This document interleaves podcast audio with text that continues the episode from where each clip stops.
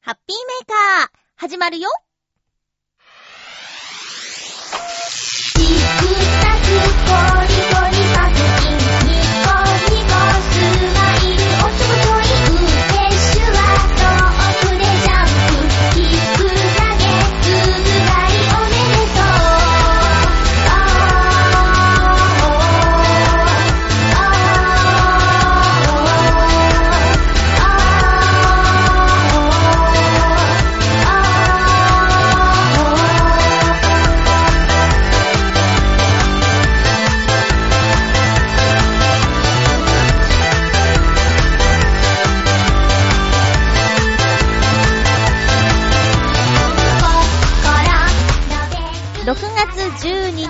ゆっちょのハッピーメーカー。この番組は、ハッピーな時間を一緒に過ごしましょうというコンセプトのもと、ちょわへよ .com のサポートでお届けしております。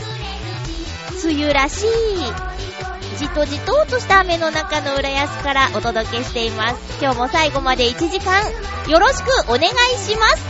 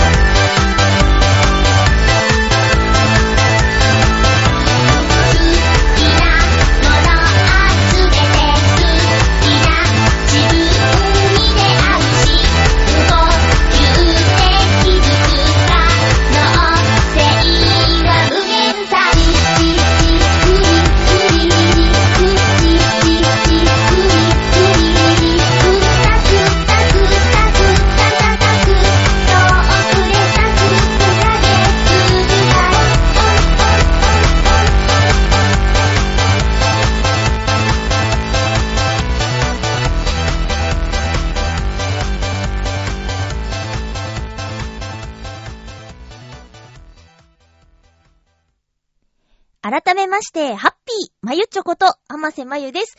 え先週、先々週とちょっと調子が悪いって言ってたんですけど、もうもう、声の方は全開、バリバリ、元気です。えー、なんとなく絡むような感じがあったのがスコーンと抜けて、やっぱ気持ちよく声を出せるのは嬉しいことだなと思っていますが、お天気が、どうにもこうにもなんか雨が続いていますね。月曜日に収録しています。今夕方4時30分を過ぎたところなんですけれども、台風5号の影響なのか、ちょっと雨がまだ今のところ降っている浦安です。まあ、夜になればね、この番組が配信される頃には雨も上がってるんじゃないかなと思うんですけれども、週間天気予報を見ても傘マークは結構多くって、梅雨らしい一週間になりそうですね。空梅雨よりはずっとずっとマシなんだろうけどね、その水不足でダムがなんか下、そこの方が見えてきちゃってみたいなの夏にたまに聞くニュースですけれども、そうなっちゃうとまた困るから、こう、梅雨は梅雨らしく雨が多くても仕方がないのかなって思います。皆さんは普段、えー、長靴を履くことってあるんでしょうか？女性ものではおしゃれ長靴、長靴とは言わないですね。レインブーツって言ってますけども、そういうのが結構売られてるけど、まあ、去年かな、友達のお誕生日プレゼントに長靴をもし、デザイン的なやつがね、男性のものであれば、送ろうと思って店員さんに聞いたら、いや、まだ男性のでそういうちょっとおしゃれ長靴はないですね、っていうことだったんですよ。なんででしょうかね。もう、日差しが強かった日に、日傘を差したんですよ。そしたらやっぱり日傘ってすごいなって、こう、売られる商品売り場に置いてある状態ではタグがついてて、で、この商品はどんな機能がありますっていうタグ、商品の説明をする紙がついてるんですけど、それで99%紫外線カットとか、そういう、なんていうかな、こう、いっぱい日差しをカットできるものと、まあ、安ければ、普通の傘には、雨を避けるだけの傘にはそういう紫外線カットみたいな機能はないんですけど、そこそこその90何パーセントカットっていうやつを、やっぱりこう、刺すと、日陰が生まれて、で、やっぱね、こう直射日光の下を歩くのとは全然違うんですよね。で、その日傘っていうものも、男の人が刺すっていうのが、まだ少ないけど、これも性別関係なく身を守るためには日傘を差した方がいいんじゃないかなって思うんですよね。去年ね、ちらほらと差している男性を見たんですけど、全然どんどん差したらいいと思います。ただもうこれは男性女性関係なくなんですけど、周りの人には配慮してほしいですね。もう自分のこの、なんていうか、傘の分、自分の、なんていうか、幅が広くなっていることに気づいてないでぐいぐい来ちゃう人、人とぶつかっちゃう人って結構いるんで、それはもう女性、綺麗とか汚いとか関係なく、もう人、人としてそういう人とぶつかったら危ないとかそれこそね、傘の骨の部分はちょっと顔の高さにあったりするから、そういうのを気をつけてほしいなって思いますね。あ、もうついでに言うと、雨上がりとかで傘を持ってる人の、あの、傘の持ち方問題ね。あれもほんと周りの人のことをちゃんと考えられてるかどうか、この人がどういう人かっていうのは一つの判断基準になっちゃうぐらいに、私は傘の持ち方結構見ていますよ。特にあの、駅の、駅に限らず階段とかでね、えー、ちょうどなんて言うんですかね、水平に持つ人いるんですよ。傘を。地面と水平に、平行に。そうすると後ろの人に危ない。ぶつかると危ない。傘はもう縦に持とう。常にチャップリンスタイルで 行こうと。ステッキのように持とうと。あのー、それは本当に危ないよって。あと、もうそれができてるかどうかっていうのは、うん、私は見ちゃいますね。どういう人なのかっていうところはね。なんかね、可愛らしい女性に限ってそういう後ろの人に配慮できない持ち方をしているような気がするんですよ。あと、ビシッとしたスーツを着てる人に限ってとかね。大事なのはそっちじゃないぜって思うんですけどもね。まあまあ、その夏、雨、こう傘を持つ荷物が増えるっていうのはありますし、私はもうとにかく暑いのが苦手なので、こう雨が降るとちょっとえー、暑さが和らぐっていうのは嬉しいんだけど、続くとね、お洗濯物問題とか結構あるから困っちゃいますよね。ぐるっと浦安っていうね、浦安を紹介する情報番組のナレーションをさせていただいているんですけど、最近その番組で取り上げられたお店、ウォッシュプラスっっていうコインランドリーがあるんですけど、まあ、最近コインランドリーって進化していて、昔のようなちょっと薄暗くて漫画雑誌がザラッと置いてあって、なんか椅子もボロいし、クッションも穴開いてるし、座るとちょっとやだな、みたいなところから、とても綺麗な場所、居心地のいい場所に変わっているところが増えているそうです。で、今回、この番組で取り上げられた、ウォッシュプラスっていうコインランドリーは、洗剤を使わないで綺麗になるっていうのが売りのお店なんですよ。うん。洗剤を使わないでいいってすごいよね。で、やっぱりその実験をしてみるわけですね。こう言ってるだけじゃないのかみたいな。まあ、そんなことはないと思うんですけど、スタッフさんの私物の、その今回はシーツだったかな前回はカーテンだったんですけど、えー、シーツを、に、こう、洋一郎さんが ソースを、イエーイってかけて、さらに揉み込んで、で、えいってこう、コインランドリーの中に、洗濯機の中に入れるんですよ。それで待って、完成して開いたら、どこに垂らしたっけねっていうぐらいに落ちちゃう。しかも洗剤を使わないでっていう、すごいなって思います。例えば、なんだろうな、お肌の弱い赤ちゃんがいらっしゃる方だったら、まあ、洗剤でね、こう、かぶれちゃうとか、そういうのが心配な方だったら、お水だけで綺麗になるんだったらすごくいいし、まあ、あんまりコインランドリーって使ったことがないっていうのもあって、ないからか、私洗剤を忘れてしまって家から持っていかないで、あの、自動販売機で売ってるからね、買ったんですよ。でも考えてみたらものすごく高いじゃないですか。もう自分の家から持っていくのと、その自動販売機で買うのとでは。それも心配がない。洗剤、洗剤を持っていかなくていい。使わなくていいから、忘れることもない、買わなくてもいいっていう、だからね、近所にあったらぜひ使いたいなって思うんですけど、今んとこそのウォッシュプラスさん、浦安に2店舗あるところ、ちょっとね、あの、近くはない。だから近ければカーテンとかタオルケットとか、それこそ雨が続いてしまった時にね、ファファってこう乾かしに行けるなとかっていうのはあるんですけど、あとスマホを利用して、あと何分で終わりますとか、なんか、えー、ポイント制とか、あって、終わる瞬間に立ち会ってればポイントが何倍みたいなやつとかもあったりとかして、ちょっとしたゲーム性もあったり、なんてして面白いなって思って見てました。皆さんコインランドリー使ったことあります？日常的に使ってます？まあちょっと来週、テーマっていうか、まあ、うん、コインランドリーについて、ちょっと皆さんで、もし何かエピソードあれば送ってください。えっ、ー、と、めったに使わないけど、使ったことあるよ。うん。どんな感じだったとか、どんな印象だったとか、そこにいる人とかもね、ちょっと面白いよね。私もそう、過去に何数回使ったことありますけどもね。うん。ドキドキするよね。使い慣れてないせいかね。えー、そんな雨の浦安からお届けしております。えー、っと、ちょっとね、もう話すの、どうしようかな。あー。ま、ちょそれはじゃあ、もしも、もし万が一時間が余ったらっていう感じにしようかな。あ、あのね、もうほんと恥ずかしい話なんですけど、それとはまた別の話で。えっと、歯医者さんに久しぶりに行ってきまして、えー、っとね、いや、本当に恥ずかしい話、4年ぐらい行ってなくて。あのー、うん。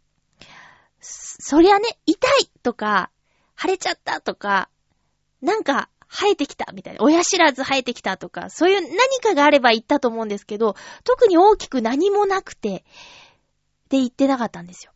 でも、いや、なんかちょっとやっぱりね、歯の色、なんかこれ虫歯なんじゃないのって思って、いやーちょっと、これは嫌だなーって気づいてから何ヶ月か経ってやっと言ったんですよ。もうね、毎回、えっ、ー、と、年末には、年が明けるまでには行こうとか、と、年、新年度前に行こうとか、あと、誕生日までに行こうとか、そんなことは思ってたんだけど、ずるずるずるずる、先週行ってきたんですよ。で、まずは、あの、予約を取るところからなんですけど、もう電話かかんなくて、かからないかからない。うん。全然かかんなくて。で、あーと思って、その時に、またちょっとこれ別の話になっちゃうんですけど、あのー、お友達のお誕生日お祝いにずっと行きたがってたレストランの予約をしようと思っていたんですよ。で、そこは日本一予約が取れないレストランと言われているところで、ルールとしては、行きたい月の前の月の1日から予約が受け付けられるっていうことで、私は7月に行こうと思ってたから、6月の1日から予約受付開始で、ネット予約とかなくて、もう電話1本なんですよね。で、まあ、6月1日に電話かけたらもう呼びもしない。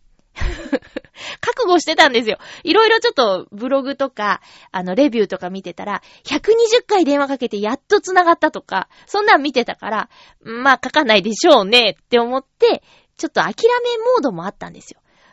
ただ、その、歯医者の予約電話が、これ、全然かからないってなった時に、ふと、あ、そういや私、電話がかからなくて諦めかけてたレストランあったなと思って、電話かけてみたら一発で繋がったんですよ。あれと思って。で、お、呼んでいるどうしようえ、あれ日にち何日だったっけ？うん、うんとうんとうんとって迷って、ちょっとドキドキしてたら、すごくもういい対応の方が出てくださって、あ、ちょ、すいません、あの、かかると思ってなくって、みたいな。で、希望日を言ったら、あ、大丈夫ですよっ、で、予約が無事取れて、で、カウンター席とテーブル席両方大丈夫です、その日ならっていうことで。で、和食の有名なお店なんですけど、あの、カウンターの方が人気ですかね？って言ったら、あ、そうですねってこう、いろいろ見ていただきながら、ご提供できるのでっていうことでカウンター席で予約して、いやーね、取れると思ってなかったですね。賛否両論さん。賛否両論っていうお店を予約したんですよ。うん、まだまだずっと先なんですけどね。いやー、ちょっとね、びっくりしましたね。で、歯医者がね、その後もかかんないんですよ。賛否両論かかったのに。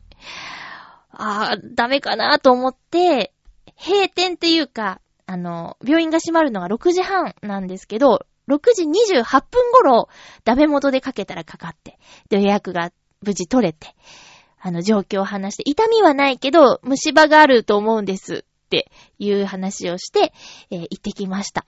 もうね、もう本当に緊張して、私ね、えー、小学校、まあ、生まれた時からって言ったら言い過ぎなのかな。割と、早い段階から、まあ、歯が生え始めた時からなのかな。あのー、歯医者に月1回通っていたんですよ。歯科矯正のために。それはまあ親に感謝なんですけど、月1回通っていると何が起こるかというと、虫歯があっても悪化しないんですよね。だから、私は人生で虫歯をこじらせたことがないんです。うん。で、まあ大人になってというか、まあその歯科矯正をやめ、やめてというか、まあ終わって、うん。で、そっから通うこともなくなって、高校生まで通ってて、状況と同時に歯医者に通うという習慣がなくなって、なんかあったら行くみたいな感じになっちゃってて。で、行ったらね、これやっぱダメですね。半年に一回は何もなくても行った方がいいっていう話です。うん。その、痛みはなくとも結構ちょっと悪くなっちゃってて。で、歯って骨だから削ったら、まあ、うーん、偽物は作れるけど、自分本来の骨、歯っていうのはなくなっちゃうじゃない。で、もうね、4年前も同じ病院に行ったんだけど、その時からなんかハイテクだなとは思ってたんだけど、よりハイテクになってて、その病院が。うーん、なんか、うーん、見せられるんですよね。その、しん、うーん、治療状況みたいなの。今、あ、ちょっとじゃあ口ゆすいでくださいって起きた時に、今、こうがこうなって、こうして、こうして、こうしてます。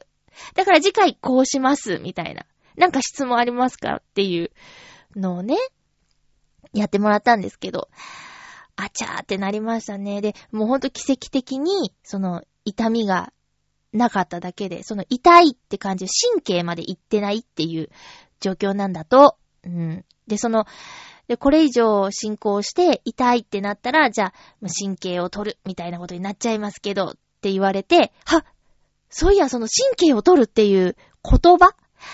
なんか、小学校の時とかに同級生が言ってたのを思い出したんですよ。神経取ったとか。うん。で、質問ありますかって言われた時に、神経を取るってどういうことかわからないですって言ったの。どういう風にして神経を取るとか、抜くとかいう言い方してたかなーって、友達は言ってたと思うんですよねーって言ったら、じゃあ、うん、アマさんは神経が全部ありますねって言われて、あ、はい。取ったことないですって。で、私は神経を抜くみたいな風に聞いてたから、その引っこ抜くみたいなイメージだったんですよ。そのなんか、神経っていうのは、なんていうの？こう、鶏肉とかの筋みたいな風なものだと思ってたんですよ。だから、ピンって抜くんだと思ってたんですよ。そしたら、そうではないみたいで、その、書き出すみたいに言ってて、神経というのを書き出して、で、そこに取ったところに、神経の代わりのものを埋めて、みたいな、説明されて、あ、そうなんだって。でも、神経は取らない方がいいって先生は言うんですよ。でそうじゃないと、あの、虫歯がね、進んじゃったのがわからなくなっちゃうからって。やっぱ痛いっていうことで知らせてるんですよっていう風な話をされて、だからこれ以上進行しないといいですね、みたいな ことで。で、ちょっとしばらくぶりだから、これから何回かで徹底的に綺麗にしましょう、みたいな話とかされまして。もう超怖かった。なんか、でもね、その、今回行ったところ、前回もお世話になったところは、全然先生がね、怒らないんですよ。うん。前行ってたとこは怒られたんでね。うん。あちゃーみたいな感じで怒られちゃって。でも自分が、その怒られないけど、それが、自分がもう本当にしょぼんとしちゃうような感じになっちゃうんだよね。恥ずかしいなって。だからね、この番組聞いてる皆さんはもしかしたら、いや、半年に一回行くの普通でしょとか、え、え、何まゆっちょ4年も行ってなかったのとかっていう方もいれば、あ、そういや、俺も全然行ってないな、歯医者。怖いしなーっていう方もいると思うんですけど、その後者の方、ずっと行ってないなーっていう方、何もないうちに一回行っといた方がいいとは思います。本当に。うん。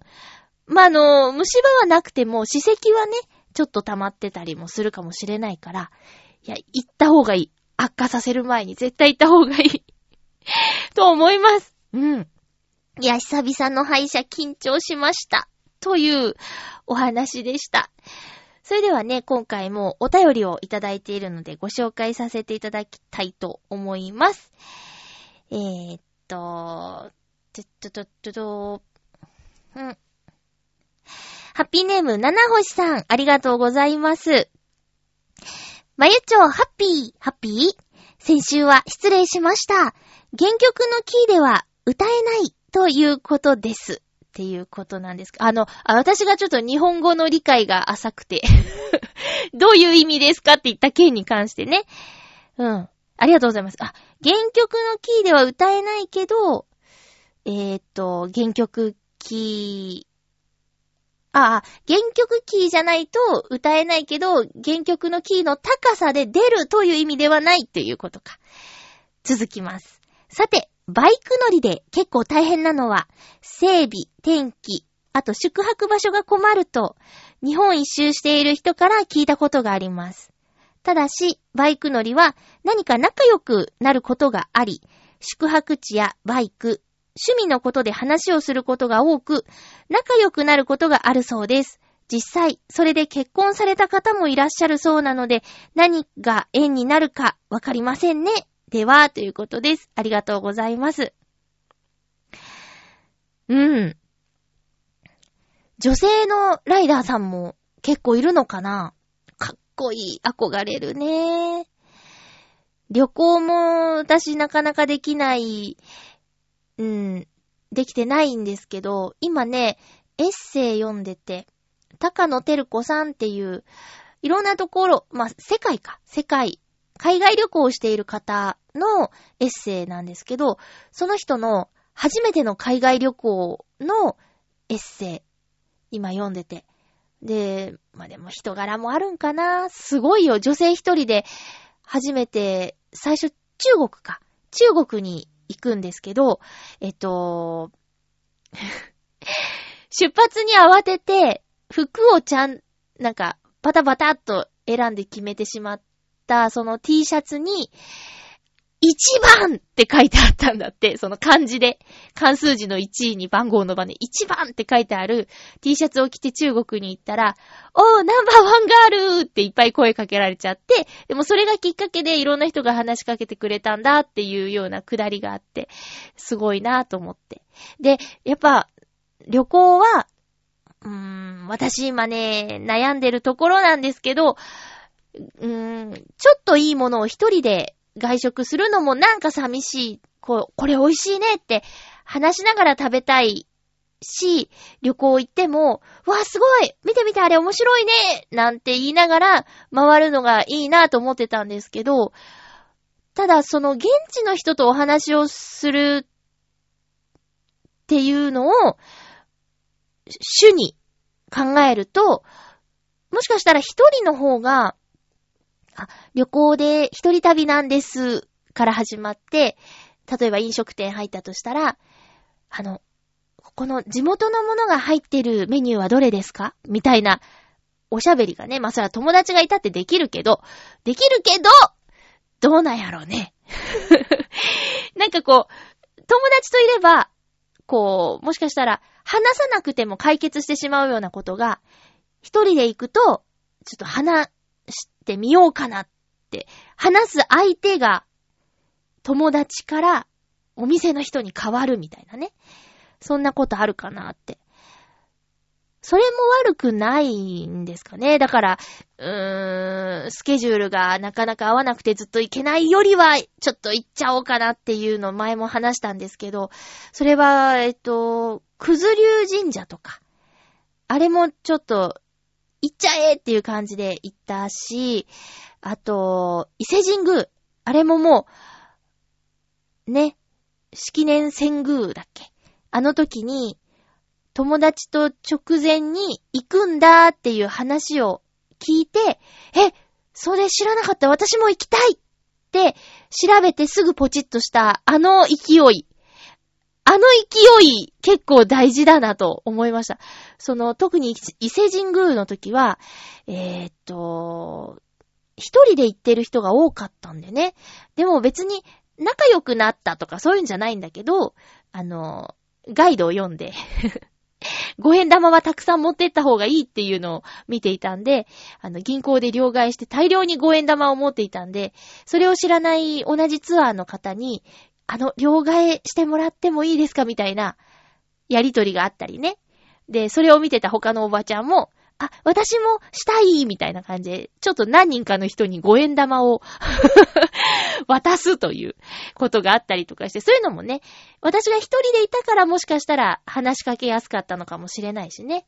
うん。すごい盛り上がってるところにあのすいませんって行く勇気って結構大変だもんね。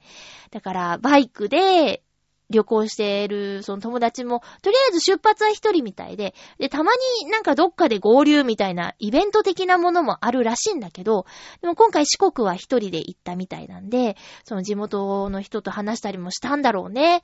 ゆっくりは話せてないんだけど、たくさんなんか、そういう引き出しを持ってそうな友達ですよ。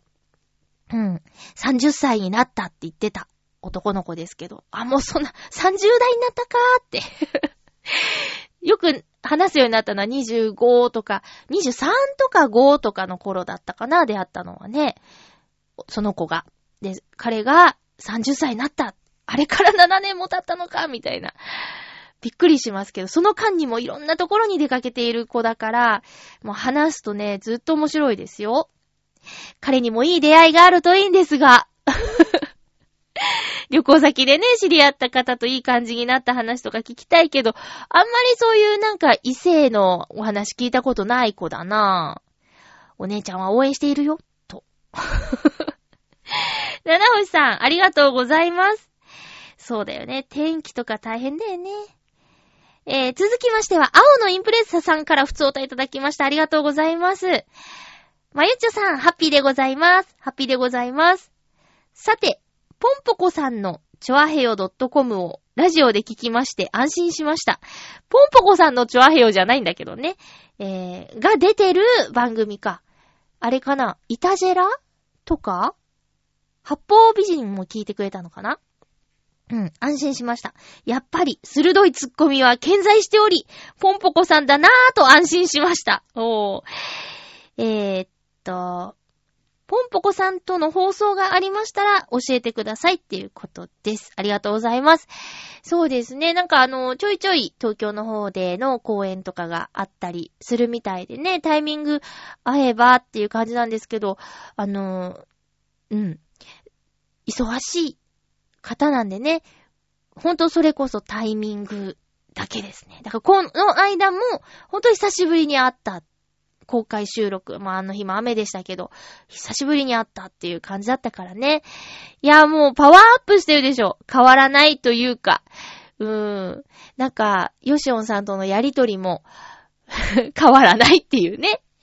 この間もなんか、ツイッター上で、あの、売れたいな、みたいなことをポンポコちゃんが書いてたら、ヨシオンさんが、売れても優しくしてやんねえからな、みたいなことを書いてたら、あの、バーカバーカバーカみたいなの、字で書いてあるんだけど、もうそのセリフよく言ってたから、音で聞こえてくるっていう感じがしましたよ。うん。やっぱ嬉しいですよね。昔からの仲間というか、知ってる、仲間ですよ。仲間だ。同じ放送局でね、あの、番組をそれぞれやっていて、イベントでお会いしたりとか、で、ポンポコちゃんとは歳も同じっていうこともあって、えー、勝手に親しみを感じていたりするんでね。うん。だからその、ネタは今ね、ピンク落語推しというか、ピンク落語をポンポコちゃんの看板にして今頑張ってるけど、すごく、あの、繊細で、優しい、うん、あの、言葉は乱暴ですけど、でも、そうじゃない。なんか、これはだから、こんなことはあれなんですよ。多分芸人さんにとっては、営業妨害みたいな感じになっちゃうかもしれないけど、でも、人柄が良くないとやっていけない業界だからね。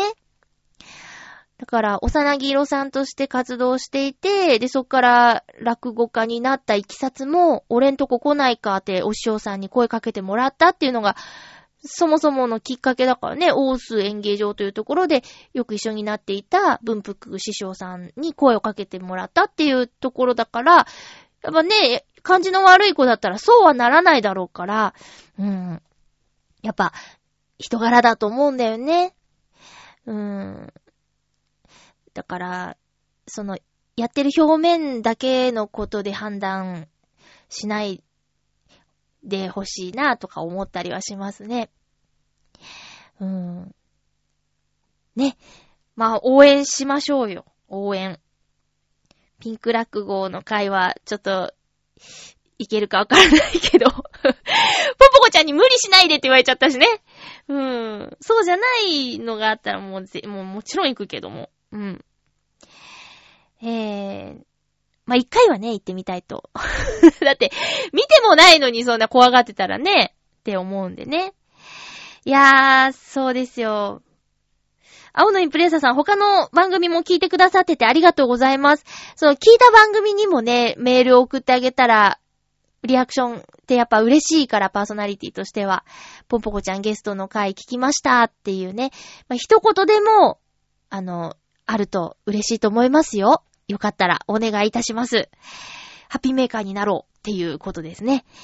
えー、続きまして、ハッピーネーム、ブルーニさんです。ありがとうございます。まゆちょ、ハッピー、ハッピー。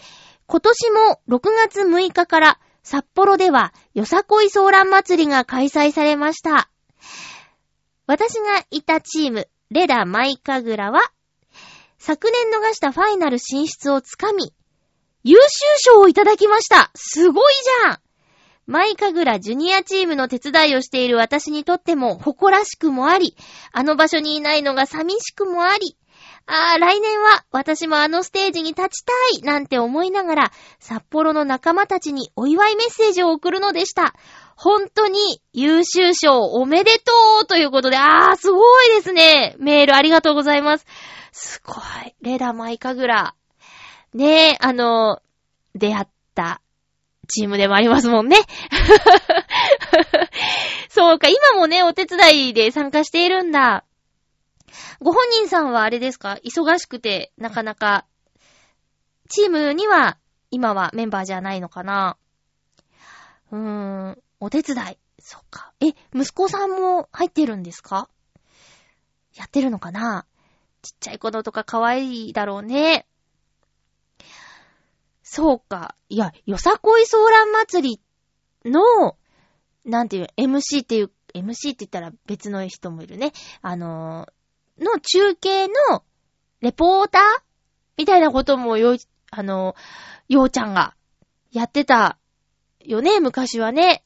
今は、やってないよね。できないよね。いや、歴史だなぁ。すごいなぁ。千葉のチームが優秀賞って、さ、すごいよね。なんか、あれですね、ツイート見ましたよ。あの、レダ・マイカグラさんは踊りもすごいけど、あの、感じがいいみたいな。うん。他のチームを気持ちよく応援できるチームでもあるみたいなツイートを見ました。それもね、素晴らしいよね。自分のとこだけかっこよく決めればいいんだみたいなチームじゃなくて、こういう会全体を盛り上げようとしてくださるチームが優秀賞を取ったっていうのがまた嬉しいですよね。来年は出ますか？立ちますか？やっぱね、仲間が踊ってるのを見るとうずうずしますか？いいなーって思います、こういう会社とは別の、あの、頑張ること。お仕事以外に頑張って、で、やりたくてやって、自分が満たされて、で、仲間と感動を分け合えてっていうチームに所属してることが、羨ましいなーって思います。ブルーニーさんありがとうございました。そしてレダーマイカグラの皆さん、おめでとうございます。お疲れ様でした。もう、次も、もう来年が待ち遠しい感じですね。迫力があって華やかだもんね。よさこいソーランってね。かっこいいんだ。お便りありがとうございます。えー、っと、先週出かけてきたところとしては、えー、っとね、生活の楽しみ店っていうイベントに行ってきました。まあ、残念ながらこの月曜日、本日までということで、今お話をしても、今回のにはもう、あの、じゃあ行こうっていう感じになってもらえないんですけど、今回第3回だったんで、また第4回と続いていくと思うのでね、もし今回のお話を覚えていたら、今からちょっと生活の楽しみ点貯金をした方がいいと思います。なんとなく、あー、した方がいいっていう言い方変か。えーと、してはいかがかなと 思います。生活の楽しみ点っていうのは、えーと、株式会社ほぼ日主催、企画主催のイベントで、なくてもいいけど、あったらちょっと幸せかなっていう品物を販売するイベントです。だから、全体的に金額はちょっと高めなんですけど、絶対的にいいものが並んでるんですよ。例えば、うーん、まあ、なくてもいいけど、あったらちょっと幸せかもっていうところで、私が手が出せるもの。えっとね、カレーの恩返しっていうスパイスがあるんですよ。で、これは、お家のカレーに、ちょっとスプーン一杯ファファーってかけると、カレーが劇的に美味しくなるっていうね。そのままでも美味しいんだけど、それを、カレーの恩返しというものをかけると、さらに美味しくなるっていう、お家のカレーを超えてくるみたいなね。外のカレーみたいになるっていうことで。もちろんお家のカレーも美味しいんだけど、おかわりにちょっとかけてみようかなとか、そういうんで、えー、いいなんだろうな。わかりやすく言えばふりかけみたいなものですかね。カレー味の。うん。で、これはカレーにかけるだけではなくて、唐揚げにかけたり。あと、お菓子で言えば、ポップコーン、塩味のポップコーンの袋の中にザザラーっと入れて、ガシャガシャって振ったら、カレー味のポップコーンになったりとか、そういういろいろなものに、カレーだけじゃなくていろいろなものに使えるっていうスパイス。これが500円ぐらいかな。うん。あとはね、私は、こう、これは本当に、前回、第3、ん？第2回の時に、手に取って、値段見て、うんふん、うんふん、やっぱいいものは高いねっていう感じになっちゃったのが、ちょっと季節は全然違うんですけど、前回あったもので言うと、えっ、ー、と、ダッフルコート。あー、ダッフルコートじゃないな。えー、なんだ。まあ、コート。コートです。冬に着るコート。で、えー、どんな寒いところでも自分を守ってくれるよっていうコート。とってもあったかいよって。見た目そんなにゴワゴワしてないのにめちゃくちゃあったかいよっていうコートが12万円だったんでね。おう、おう、おう、おうって。ただ、ま10年着るんだと思ったら、大事に使ってね。10年着るんだと思ったら、まあ、うん。ね。っていう。でも、その場で12万って言われると、おーってなるじゃないやっぱ、コート12万。わかんないですよそのブランド物とかはもっともっとするんでしょ？小デヴィ夫人が着てるようなやつは。わかんないよ。だったらすごい安いのかもしれないけど、12万円って。でも私のお財布事情からすると、ちょっと、うん、じゃあ、このコートすごくいいね。12万で買っちゃうみたいにならないからね。そう。ただすごくいいもの。だから靴下とかも、私も言ったら3足1000円ですよ。4足1000円ラッキーみたいなね。そんな感じだけど、1足1000円とかで売ってるの。でもすっごくいいものなんです。で、服もね、服がね、いいなって思うなるんだけど、全然手が出ない。ワンピースも2万円とかしちゃうし。そうそう。ただ、ただ、今着てる服だって、結構長いこと着てるものあるけど、やっぱ色あせたり、よたったりとか、毛玉ができたりとか、やっぱそういう、くたっとしちゃうんだよね。でもそれが、もしかしたら、その、一個一個手作りですとか、そういうものだとちょっと違ってくるのかなとかね。いうのが売ってたり、あと食器とかタオルとか、全部厳選されたいいものを売っているのが生活の楽しみ店。この名前もいいよね。あと、美味しいものがね、トラックワゴンで販売されてたりとかします。トーストとか、うん、コーヒーとか。コーヒー豆も今回買っちゃったなあと、引き出しポーチっていう、引き出しごと持ち歩こうみたいなコンセプトの小さいなんか入れ物みたいなのも買いましたよ。あと私がすごく推している、ほぼ日のアースボールも、もちろんこの会場で売られていました。これ、ちょっと本当お子さんいる方はね、地球儀、ビーチボールみたいな地球儀なんですけど、えっと、AR か、えー、スマホをかざすといろんな情報が出てくるっていうほぼ日の地球儀をね、アースボールをぜひ買った方がいいと思いますね。なんか、僕らの時代っていう番組で、建築家のおじさんが、地球儀が家にないお家は、ちょっと、みたいなの言ってたよ。世界を知るには、やっぱり、平面の地図じゃなくて、地球儀がいいと思うって。自分がここに立ってて、例えばニュースで何か、ね、まあ、大きな地震があっただ、とか、噴火があったとかね。あと、まあ、戦争が今ここであるんだよみたいなやつを見るときに平面より球体の方が実感として伝わるんじゃないかみたいな子供さんがいたりとか、まあ、自分だってそうなんだけど、今自分が日本ここにいて、あ、裏側でこんなことが、とか、え、割とこんな近くでこんなこと起こってんの？とか、だから地球儀があった方がいいなって建築家の方が言ってた。元ボクサーで建築家になったって言ってたな。うん。そうそう。その生活の楽しみ店に行ってきました。ここで自分のものも買ったんですけど、えっ、ー、と、いろいろと人のもの。さっき言ったバイク乗りの男の子、よくお土産とか、誕生日プレゼントとか私にくれるので、その、その子はね、誕生日教えてくれなかったんですよ、ずっと。でも、この間いよいよ、あの、教えてくれないと、私もらうばっかじゃ嫌だから、教えてくれないと次から受け取り拒否するよって言ったらやっと教えてくれて、で、その子のためにも一つ選んだりとか、そういうのをしてきました。やっぱね、プレゼントするなら、こう、なん、どうでもいいものじゃなくていいものを送りたいなって思ったので、まあ、あとその人が欲しいものね。その人が使えそうなもの。うん、もういろいろ巡らせて考えを巡らせて選んだんですけれども、えー、おすすめです。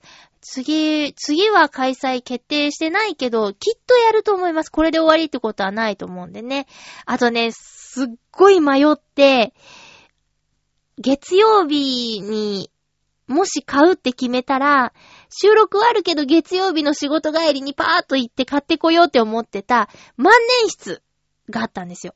あの、ボールペンみたいにノック式の、うーん、キャップレス万年筆っていうのを売ってて。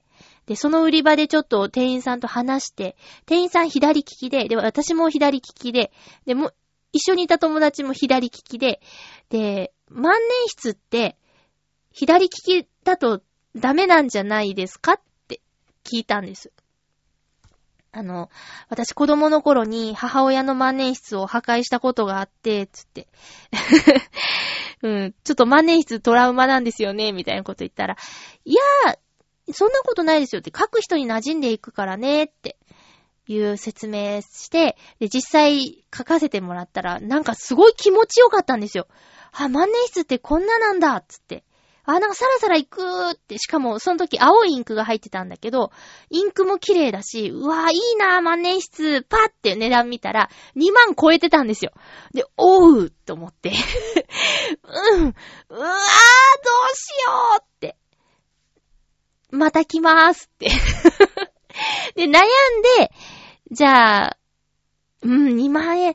きっとそんな万年筆なんて何回も買うものじゃないし、壊れるまで使えるよねって思ったら、よし、じゃあ買おうって。ほぼ日20周年の限定デザインだって言ってたしって思ったら、限定300本がすべて完売したらしいんですよね。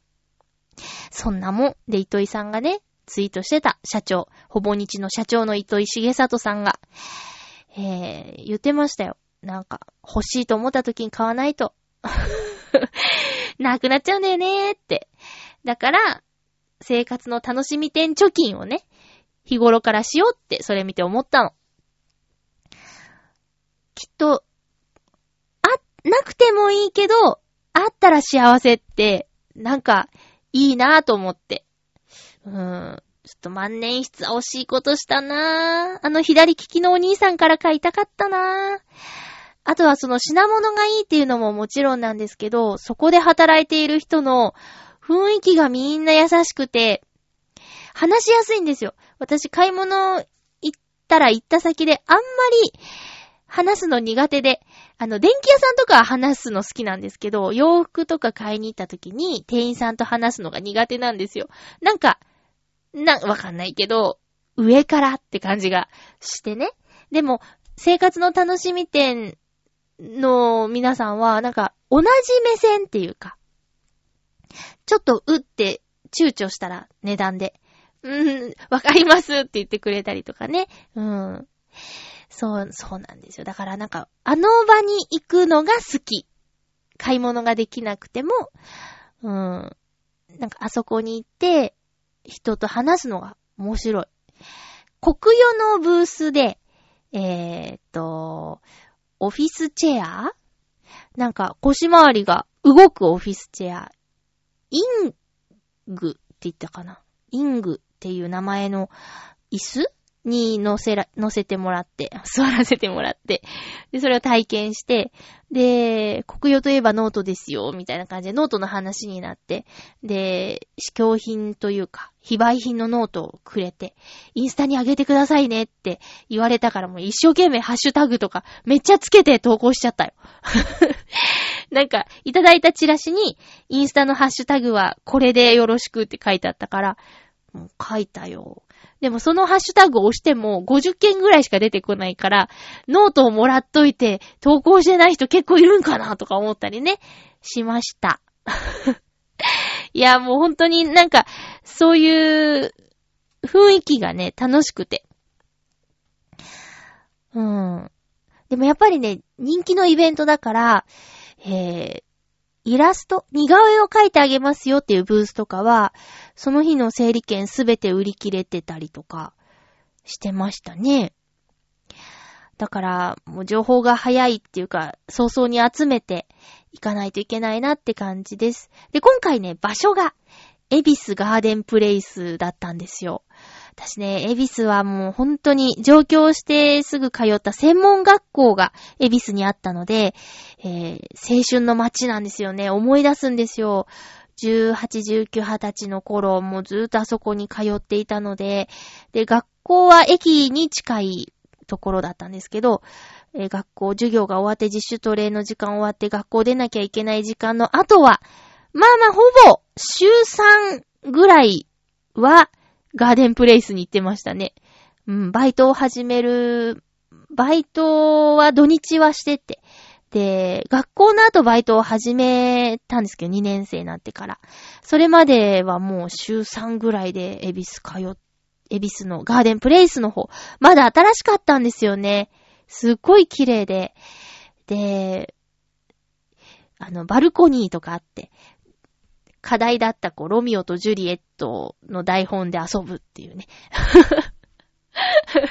だいぶ距離あるのに、上に女の子、まあ、女の子とは限らないけど、上に人いて、下に人いて、で、こう、会いに来るシーンとかやってみようって言って、すごい距離あるのに大きい声でやって。たまに怒られてましたけどね。大きい声出してやってたから。うん。まあ、そのエビスガーデンプレイスが、いや、なんかもう、単純に考えて20年前。か。ひえー。そう、18歳だったら、ね、18、19とかあったら20年前のその場所、まだ綺麗なんですよね。全然朽ちてないっていうか、色とか、その、地面とか。あまりにもこう年数経ってくると、タイルが割れてたりとか、なんかセメントのとこひびが入ってたりとかっていうことがありそうなものが、20年経っても綺麗なまんまっていうところに今回久しぶりに行って感動しました。うん。エビス、いつぶり？いや、すごく久しぶりに行ったんですけどね、やっぱり大好きな街に変わりはないし、行ってみてちょっとテンション上がる感じありました。わ、懐かしい、ここ、マイホームタウンみたいな感じでね。うん、住んでたのはまた目黒の方だったんだけど、エビス通ってたなーってね。皆さんもね、学生時代を過ごした大学生時代の街とか行くと、ちょっとこう、感情が動くんじゃないですか。うわ、懐かしいな、なんてね。そりゃいい思い出ばっかりじゃないですよ、エビスにだって。こうね、外で泣いちゃったりしたことだってありますよ。ひどい男の子がいて。うん、ねそういうことだってあるけど、でもやっぱり全体的に考えるとやっぱ青春っていう言葉がふさわしい街だからね。懐かしかったなあ、それからそう、あのー、ナックスの皆さんが最近すごく活躍していて、まあ、いろんな映画が公開されてるじゃないですか。音尾拓馬さんがね、古老の地っていう映画に出ているということで、ですごく、なんていうか、評判がいいっていう話も聞いて、で、ちょっと調べたら、なんか、ね、ちょっとこう、乱暴な大人の男の方々のお話らしく、うん、ちょっと映画館で見るのはなーってなって、ごめんねお父さんってなって、で、最近見た恋は雨上がりのようにには、ね、大泉さんと戸次さん出てて、これはもう安心して見ることができたんですよ。でさ、安健さんの家に帰ると、妻が必ず死んだふりをしていますが、先週の金曜日に公開されて、よっしゃ行くぞと思ったら、まあ、私が行く映画館、舞浜のシネマエクスピアリ、それから日比谷の東方シネマズ日比谷、両方やってなくて、おいおいちょっと待ってよと。今までね、イクスピアリでやってなければ、東方シネマズに行けばやってるだろうっていうね、受け皿的な感じで考えていたのに、あれやってないのってね。いや、どこでやってんだろうなって。ちょっともう、単純に公開シアター少なくないって不利じゃないみたいな風に思いました。こう、わからないです。これね。なんか、なんだっけ。そのネット上で話題になったもの、お話が原作でっていうことなんですけど、全然どんな話か知らなくて、安田さんと、エイクラナナちゃんも好きだから、見ようと思ってたら、えー、やってないじゃんって、なって、これ残念です。行く気満々だったのに。で、安田さんのあんなね、なんか、普通の人を演じるっていうのもまた珍しいじゃないですか。なんか一癖ある役が多いかなっていう印象があるんですけど、旦那さんの役でね、うん、やるんでしょ？見たかったなーと思って。で、ん？焼肉ドラゴンっていう作品、大泉洋さん出演するっていうのも間もなく公開ですよね。うーんと、いつからだっけ？でも6月でしょ。焼肉ドラゴンは、私がもう最近ずっと聞いてる、あの、アフターシックスジャンクションっていう TBS ラジオの番組で、えー、この原作者の方かな？韓国の方がゲストに来てて、で、元は舞台で、大泉さんが、うーん、見て、見に来てくれてて、九州公演見に来てくれて、みたいなエピソードとか、あと、髪の毛。えの、他の作品もあるから、切れないですよね、みたいに言ってたら、現場にもう髪切ってきちゃいましたみたいな感じで、この役にかける意気込みみたいな話も聞いて、で、予告見ると決して、なんていうか、ね、あの、軽い話じゃないなと。その歴史で実際にあった出来事を伝えるようなお話だから。うん、簡単なお話じゃないんだけど、そういうちょっと、ようちゃんの意気込みとか、うん、見てみたいなと思って、焼肉ドラゴンも見たいなと思ってます。いやね、6月中に、こう、鑑賞券の有効期限が切れちゃうんでね。あと、ワンダー、君は太陽っていうのも、あれ絶対泣いちゃうけど見たいなとかね。いろいろ、ちょっと映画館また通います。もちろん、ハンソロもね。ハンソロは何？三部作なの？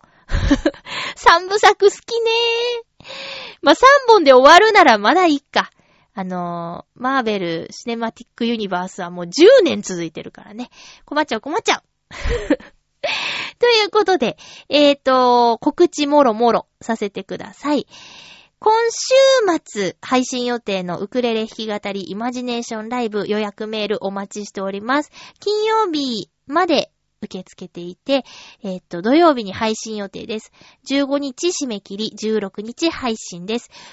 私がウクレレでライブ形式の音源をお届けする、えー無料の企画です。合ってるかな？企画です。えっ、と、メールに、件名に、ウクレレライブ聞くよと書いて、ハピメ .mail.gmail.com まで送ってください。よろしくお願いします。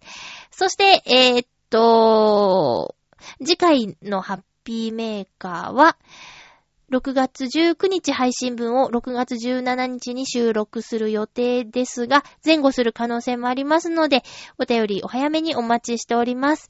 えっ、と、テーマ、コインランドリーっていうことで、コインランドリーの使ったことあるとか、えーどんなだったとか、こんな人がいたとか、印象とか、えー近所にこんなのあるけど行ってみようかなとか、えーそんなお話お待ちしております。そしてそして、6月24日日曜日に開催される、浦安音楽村ボリューム7。こちら、私、出演します。えっ、と、出演時間は16時40分からを予定しております。小ホール1丁目というところに出演しますので、ぜひ遊びに来てください。チョアヘヨ .com も、えっと、出演者インタビューのためのブースを作って皆様をお待ちしております。え、ヨシオンさんもお手伝いで来るって言ってたね。めぐみさん、ヨシオンさん、カーズチン局長、えー、洋一郎さんが2丁目で司会をしていて、そして私出演しますということで、チョアヘヨ .com の人に一気に会えますよ。お待ちしています。お送りしてきました。ハッピーメーカー。そろそろお別れのお時間ですよ。